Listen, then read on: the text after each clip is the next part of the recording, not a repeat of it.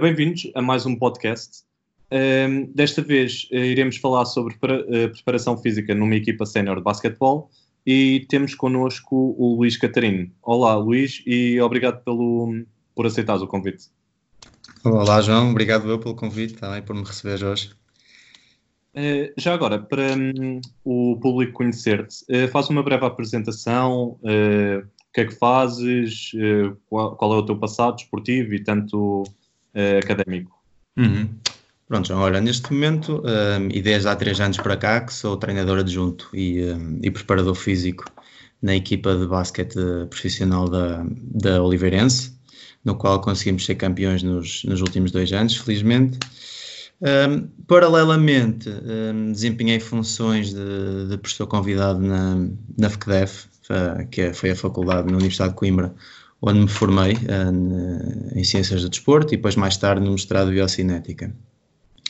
Pronto, um, o meu background esportivo sempre, sempre estive ligado à modalidade do basquetebol como, como praticante, mais tarde como treinador das camadas, das camadas jovens um, e pronto, e costumo dizer que neste momento sou caracterizo-me como um sortudo que consegue juntar as duas paixões que é o basquetebol e a, e a preparação atlética dos, dos jogadores de elite. Ok, muito bem e bom passado, tanto desportivo uhum. académico, e desejo as melhores sortes agora para o resto do campeonato. Obrigado. Um, agora, para iniciarmos, se calhar fazíamos uma caracterização da modalidade, uh, quais são as demandas físicas do basquetebol e se existem algumas diferenças nas demandas entre posições. Uhum. Sim, olha, o, o basquete é uma de, das modalidades que está melhor caracterizada naquilo que, que é a evidência científica. Pronto. Começou desde cedo com, com o autor espanhol Moreno e agora mais, mais recentemente com Castanha, Pellizieri, pronto, e, e, entre outros. Um, o que é que podemos dizer sobre a modalidade? Uh, é, como outros esportes coletivos, uma modalidade, uma modalidade acíclica, portanto significa que intercala esforços de alta intensidade com esforços de, de moderada ou de baixa intensidade, onde, sem dúvida, um, estes últimos são os que estão mais presentes em termos de frequência no jogo. O que, o que, é, que, que é que isto quer dizer em termos práticos? Que os jogadores, ditos grosseiramente, grosseiramente dizendo, um, passam mais tempo a recuperar dos esforços intensos do que propriamente a realizá-los. O que não significa que os, que os esforços uh, de menor intensidade tenham mais importância do que o, do que os de maior intensidade. Na minha ótica, é nesses esforços de maior intensidade, que podemos chamar-lhes de anaeróbios, podemos falar de os saltos, as acelerações, as acelerações, os deslizes, que hum, tendencialmente conseguimos discriminar os jogadores quanto à sua competência técnica. É? Hum, quanto às posições, uh, sim, uh, isso está estudado, uh, não é algo que do ponto de vista prático influencia uh, ou seja, uma das pedras de, da nossa programação. O que é que podemos dizer sobre as posições? Sabemos que os bases, tendencialmente, portanto, são os jogadores que, que estão sujeitos a esforços de maior intensidade. Uh, isto reflete-se nas maiores concentrações de, de ácido lático e de frequência cardíaca que podemos ver ao longo do jogo. Relativamente às outras duas posições, uh, os extremos e os postos, uh, não existem diferenças significativas entre, entre a intensidade dos esforços. Uh, contudo, sabemos que os extremos um, têm uma maior frequência de, de, de, ações de alta intensidade, ou seja, sprints e deslizes. Portanto, se fizermos aqui o raciocínio de que não existem diferenças de intensidade, mas estes têm uma maior preponderância ou uma maior frequência de ações uh, intensas dinâmicas, significa que os postos estão sujeitos a outro tipo de, de ações, mas também de alta intensidade, mas de um caráter mais estático, uh, bloqueios, uh, luta pelos ressaltos, luta pelas posições interiores. Um, pronto, e são estas as principais diferenças entre posições. Uh, na minha ótica, não tem uma grande influência naquilo que é a programação individual, poderá ter uma maior influência naquilo que é o pensamento estratégico, tático ou a criação de uma filosofia, um sistema de jogo coletivo. Ok, muito interessante. E falando sobre lesões mais comuns, o que é que tens apanhado? O que é que a evidência diz? Uhum. Olha, um, podemos aqui subdividir uh, em lesões de contacto e não contacto, não é? Sendo que as de contacto uh, pouco ou nada conseguimos prever ou prevenir. Um, aí, se, se, entrarmos dentro desse campo, falamos das mais frequentes entorses tibiotársicas, uh, luxações ou entorses de, de metatarsos ou metacarpos. Um, mas uh, as lesões mais frequentes de índole não, de não contacto também podemos subdividi-las em, em, dois grandes grupos. Umas, as lesões articulares e ligamentares, uh, onde falamos de entorses, uh, mais uma vez tibiotársicas, mas também do joelho, que depois o grau de gravidade pode ser extremamente variável, desde as mais simples a mais complexas, tem a ver com, com a integridade depois que conseguimos verificar nos, nos ligamentos adjacentes. Um, e as lesões uh, musculotendinosas ou miotendinosas, um, que poderão ser agudas ou crónicas, uh, e onde também podemos subdividir em, uh, em lesões tendinosas, tendinopatias, reatividades dos tendões, um, e lesões musculares, sendo que estas estão mais relacionadas com as, as cadeias posteriores, nomeadamente os grupos musculares dos gêmeos e, e isquiotibiais. Um, o que é natural e é um pouco transversal um, a todos os desportos que envolvam um, grande volume de acelerações e desacelerações. Agora, não poderemos considerar que isto seja apenas fruto do acaso, esta aparição de lesões, Uh, felizmente, nestes, nestes, últimos três anos que tenho estado em Oliveira, um, a frequência de, deste tipo de lesões de, de não contacto é, é, extremamente diminuta. Um, pronto, e o que é que podemos fazer para, para controlar isso? trabalho, mas acima de tudo, uh, trabalho de preparação, mas também acima de tudo o controlo da magnitude dessa preparação. Ok, muito interessante. E pronto, já que estamos a falar em controle, um, vamos eh, pegar um pouco nas avaliações, uhum. que agora muita gente fala e por acaso uh, lá no, no Instagram fiz uh, uma das publicações sobre a parte das avaliações físicas e um, em termos do basquetebol, quando avaliar e o que avaliar, dependendo de, das demandas e também das lesões. O que é que tu fazes no teu grupo?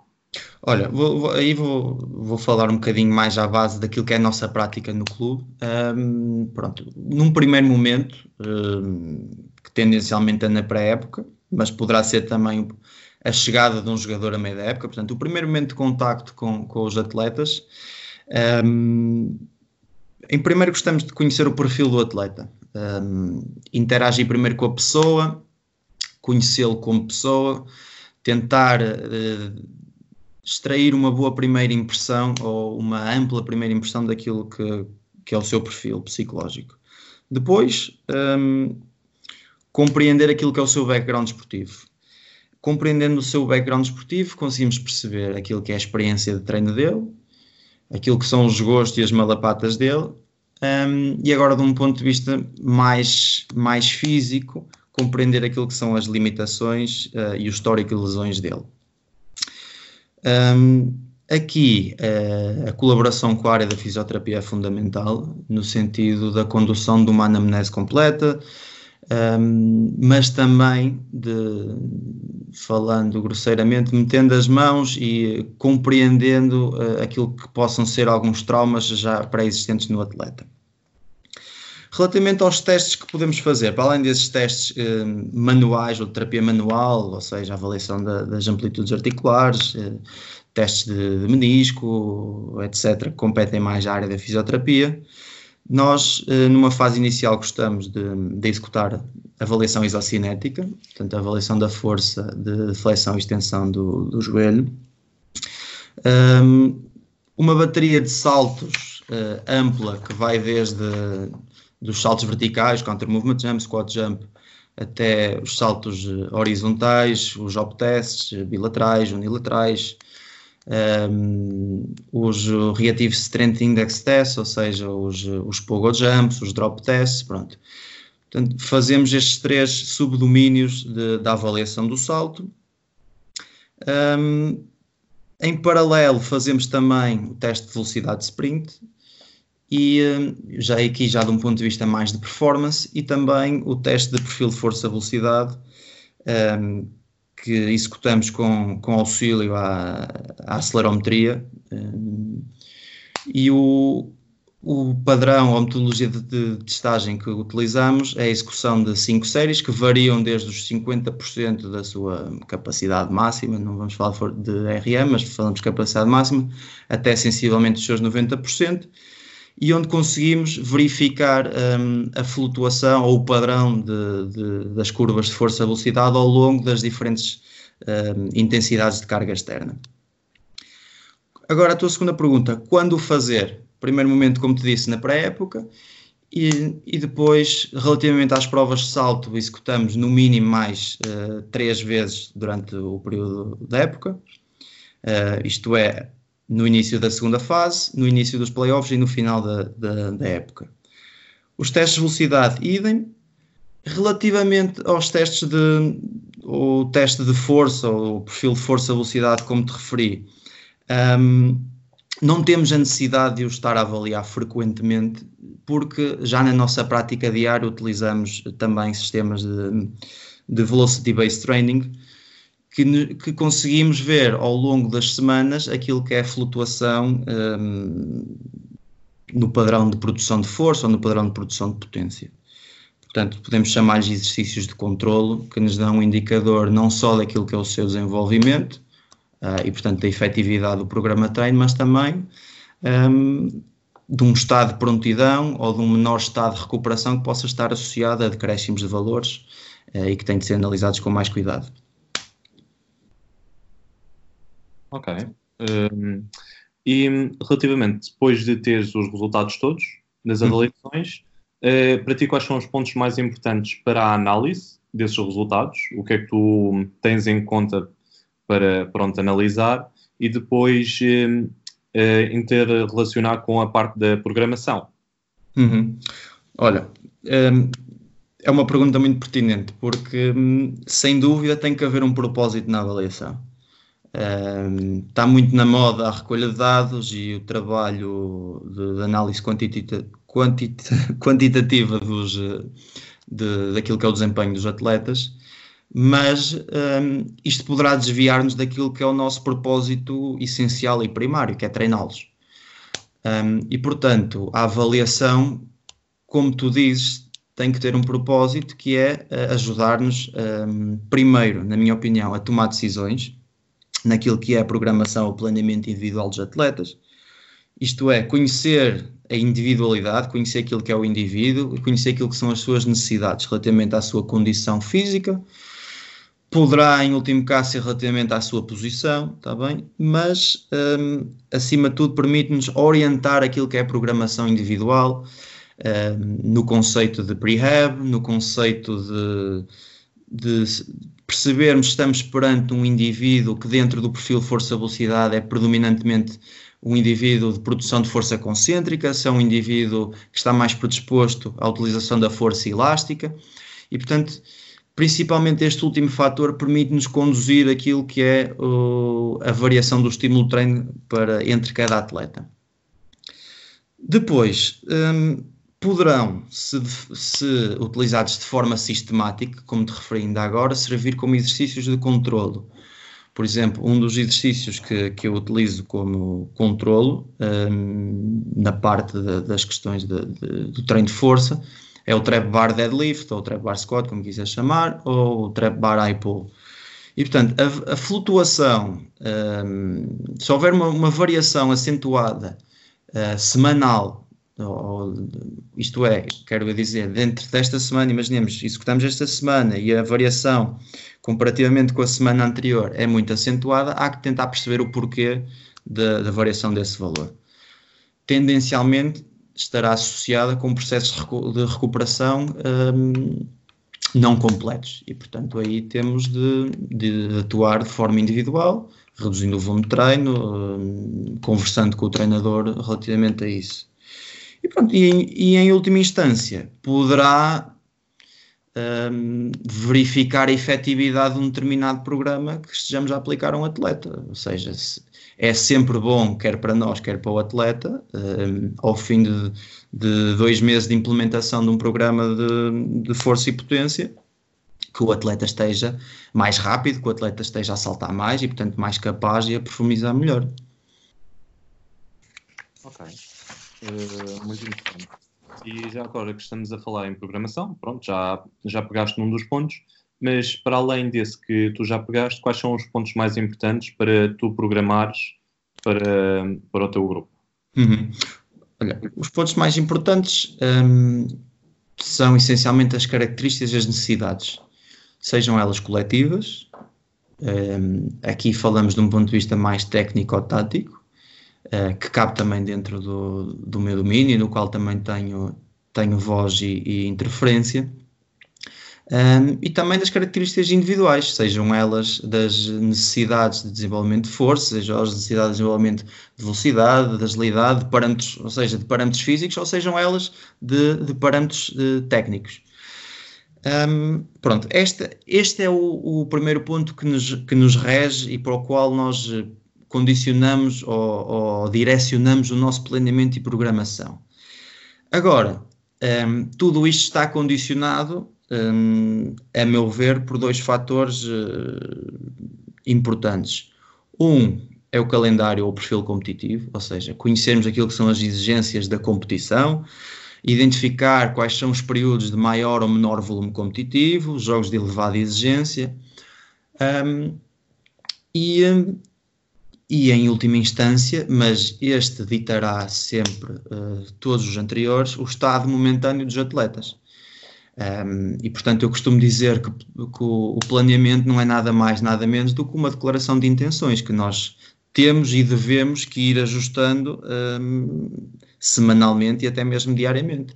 No sentido de não sobrecarregarmos os atletas, mas também de não subdosearmos os atletas.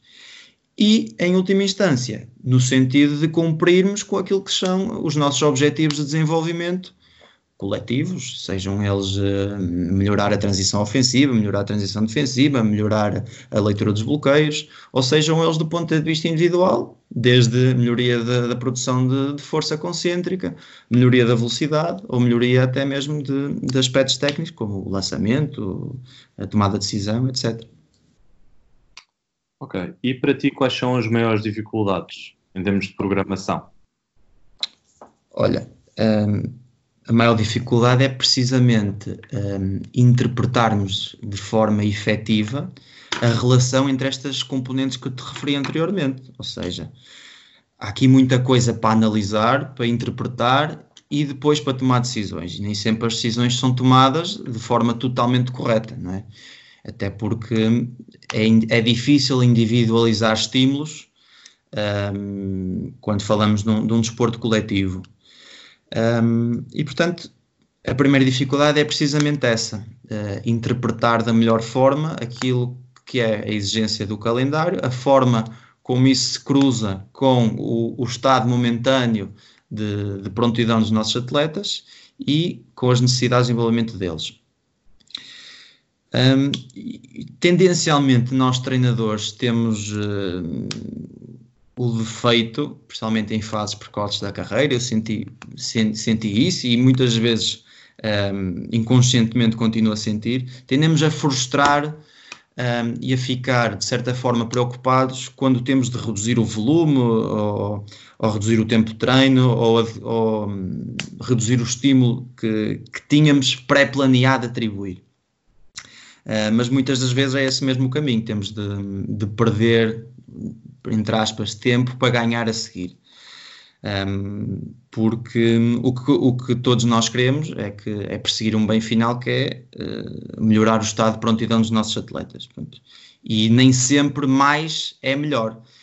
E, portanto, uh, resumindo e respondendo diretamente à tua pergunta, primeira dificuldade, interpretação de, todas as variáveis que constituem o planeamento, um, e em segundo, um, esta, esta luta interna entre quereres desenvolver e quereres potenciar os teus atletas, mas ao mesmo tempo saber que planear é, ser, é pensar de forma estratégica e inteligente e, portanto, saber quando estimular, saber quando reduzir.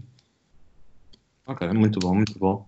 E hum, uma pergunta, eh, em termos de hum, quando se olha mais para as equipas séniores, eh, foca-se apenas no objetivo, performance. Tu também já falaste, uhum. eh, principalmente no estado de prontidão do atleta.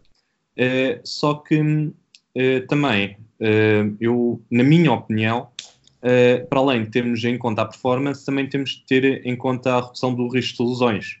Ou seja, um atleta só, só pronto, é valorizado quando tem muito tempo de campo e principalmente quando está na sua máxima performance. Como é que tu consegues gerir a parte da performance com a parte do, da redução do risco de lesões? Uhum. Olha, um, na minha opinião, se, se, se, o nosso planeamento e a nossa programação for efetiva, são dois mundos que, que podem e têm de dar de mãos dadas. Um, o que é que eu quero dizer com isto? Uh, o, o meu primeiro objetivo na preparação dos meus atletas é a melhoria da qualidade de movimento. Um, e por inerência, melhorando a qualidade de movimento, uh, estamos de certa forma um, a atacar, entre aspas, estes, estes, dois binómios, que, ou este binómio que falaste. Como eu tenho referido, e vou, e vou, vou voltar a, a, dizer o termo, o, o, nosso grande objetivo é melhorar uh, o nível de prontidão, portanto, ter a melhor prontidão possível dos nossos atletas. O que é que isto significa? Significa que, para tal, temos de atribuir estímulos uh, que conduzam a adaptações ou que promovam adaptações positivas no seu rendimento, sejam elas a força, a velocidade, a agilidade, técnicas, mobilidade, etc. O que sabemos uh, e o que está bem descrito na literatura é que os níveis de força estão intimamente relacionados com melhoria na performance, mas acima de tudo, com melhoria no, no risco de lesão. Sabemos também que a qualidade de movimento, e aqui sei lá, dou um exemplo, a nossa capacidade de, eh, de conseguirmos desacelerar efetivamente um movimento, seja ele do componente vertical ou horizontal, também está relacionado com o aumento e diminuição do risco de lesão. E portanto, o que é que, o que, é que, o que quero dizer com isto? Se, se nós conseguirmos ser mais fortes vamos ter a partir de uma vantagem naquilo que são as nossas competências de performance, mas também, como disse, vamos ter uma, uma contrapartida naquilo que é a diminuição do risco de lesão. Se conseguirmos ter mais qualidade de movimento, saber correr melhor, saber acelerar melhor, saber desacelerar melhor, vamos ter mais sucesso também naquilo que são as nossas ações de campo e ao mesmo tempo vamos ter um, uma diminuição do risco de lesão. Portanto, a diminuição do risco de lesão poderá passar em primeira instância por um controlo do timing e da dosagem uh, e da magnitude do estímulo que vamos atribuir, seja ele de desenvolvimento de força, de velocidade, etc. Um, e em segunda instância, pela melhoria da qualidade do movimento.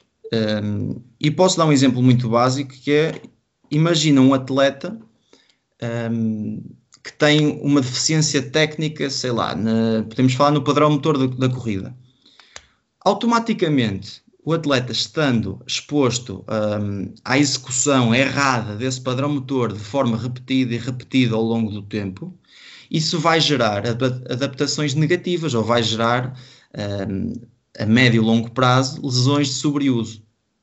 Um, Estou-me a lembrar, por exemplo, de um, de um, caso concreto que nós tivemos no, no meu primeiro ano, em que um atleta um, teve problemas recorrentes de, de, de reatividade de, ou de lesão discotibial derivado a, um, a, uma deficiência no controle lombopélvico.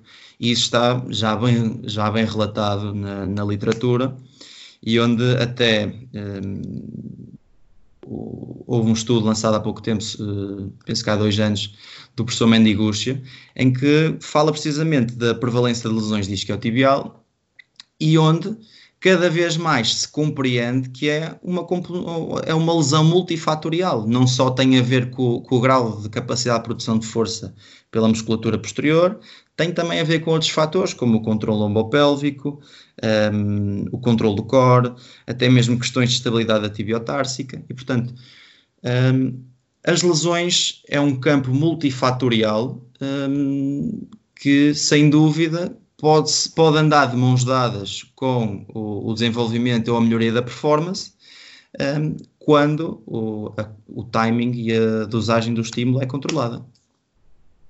Ok, muito obrigado. E uh, que eu ia... uh, pronto, ainda existe muita gente que acha que uma lesão ocorre derivado apenas de um único fator e que, para além disso, o treino de força em si vai ainda aumentar esse risco. É algo que ainda tem que ser combatido e no basquetebol, pelo menos da minha experiência pessoal, ainda existe muito essa percepção da parte do, do risco de lesão. Sim, sim, tens razão. Um, e um, ainda há abordagens muito conservadoras nesse sentido.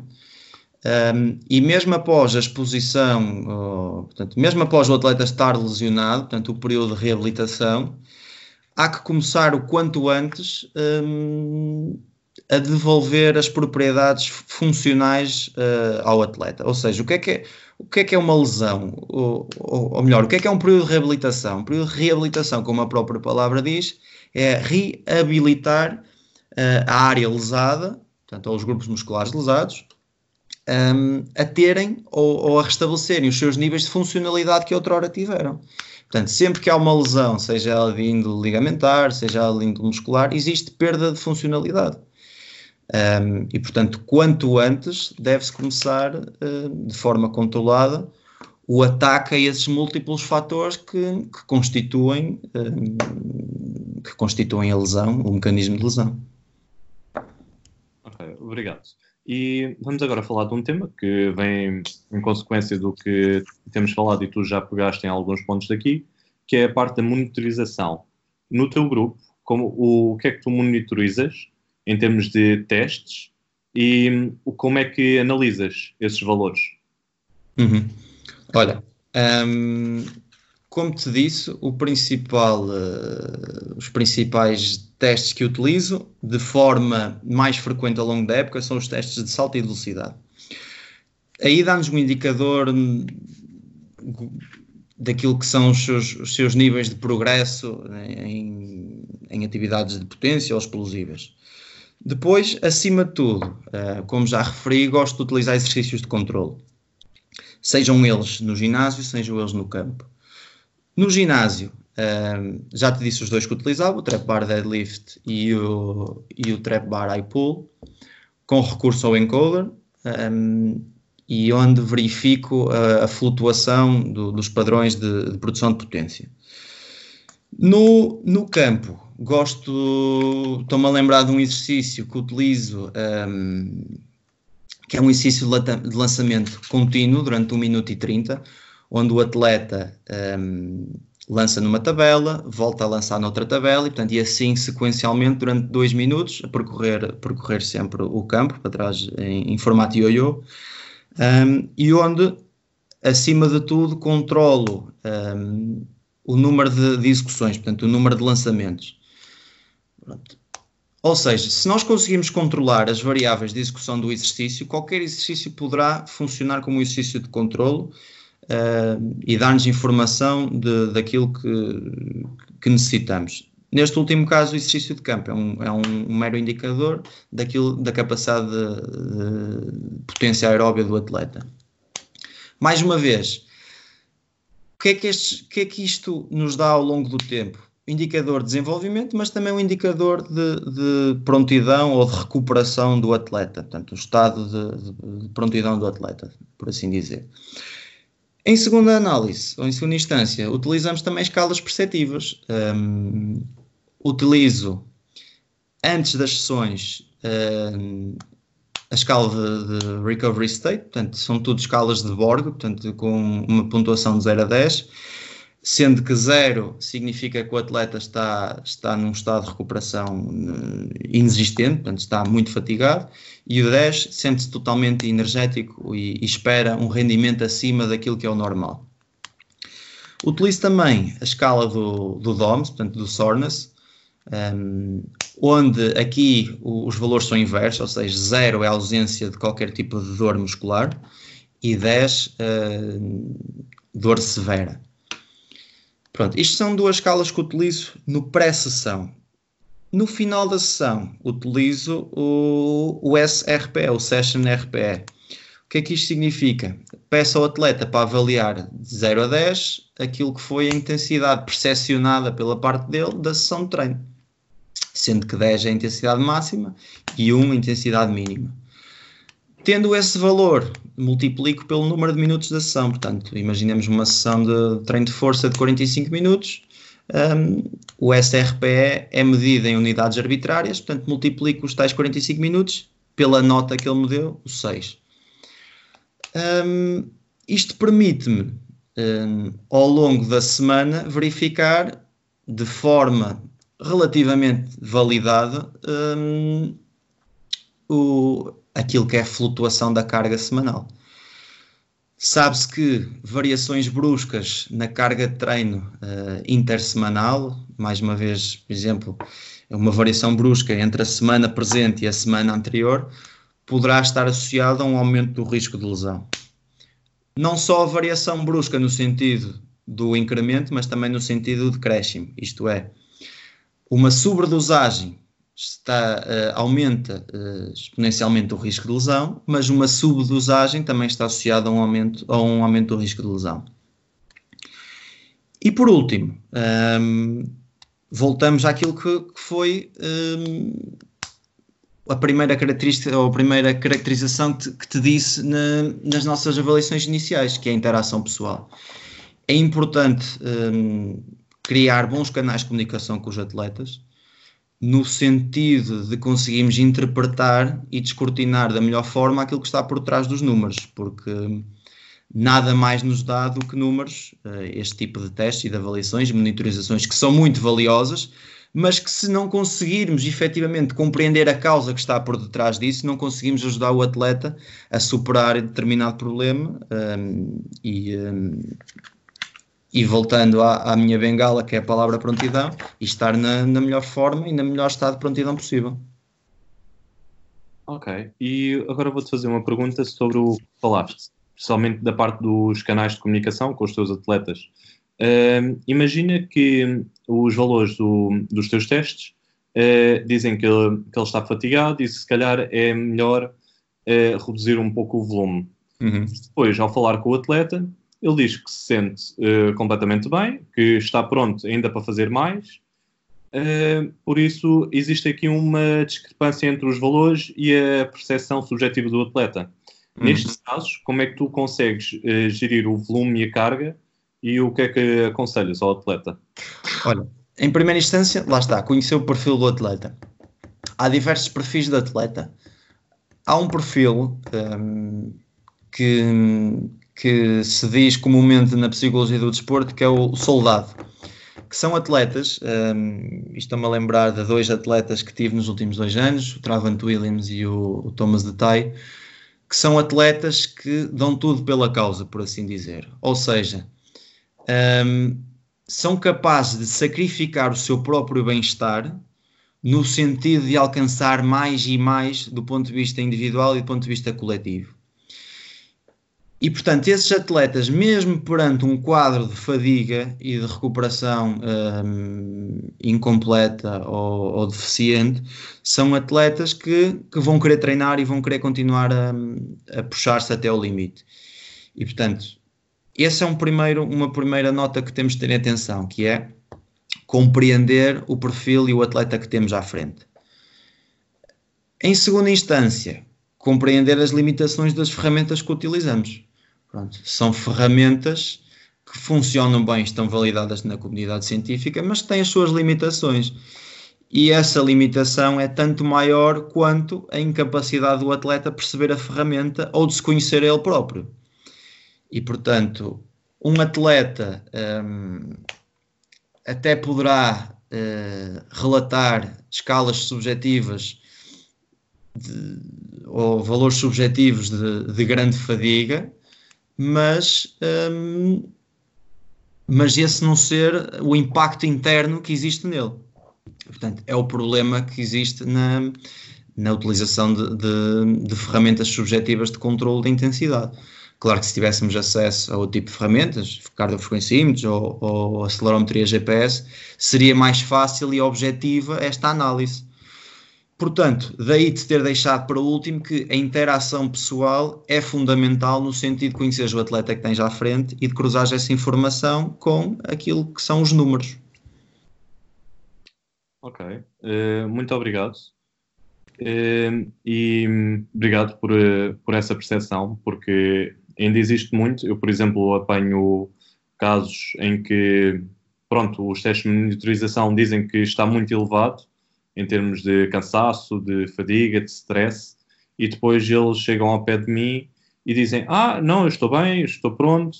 E pronto, às vezes, por um lado, é bom, eles conseguem fazer o treino à vontade, mas por outro, dependendo, como estavas a dizer, dos perfis do atleta, ele está eh, propenso e por vezes até se lesionavam. E pronto, há que saber eh, distinguir o caso a caso.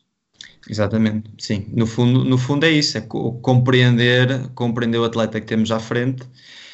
Um, e, e, depois também o nosso próprio sense na sessão de estarmos a avaliar também a expressão corporal dele, eh, as máscaras de esforço. Portanto, um, são coisas que podem ser ajustadas no momento, sem dúvida. E um, quanto mais informação tivermos, melhores decisões conseguimos tomar. Quanto melhor conhecemos o atleta, mais informação vamos ter, naturalmente.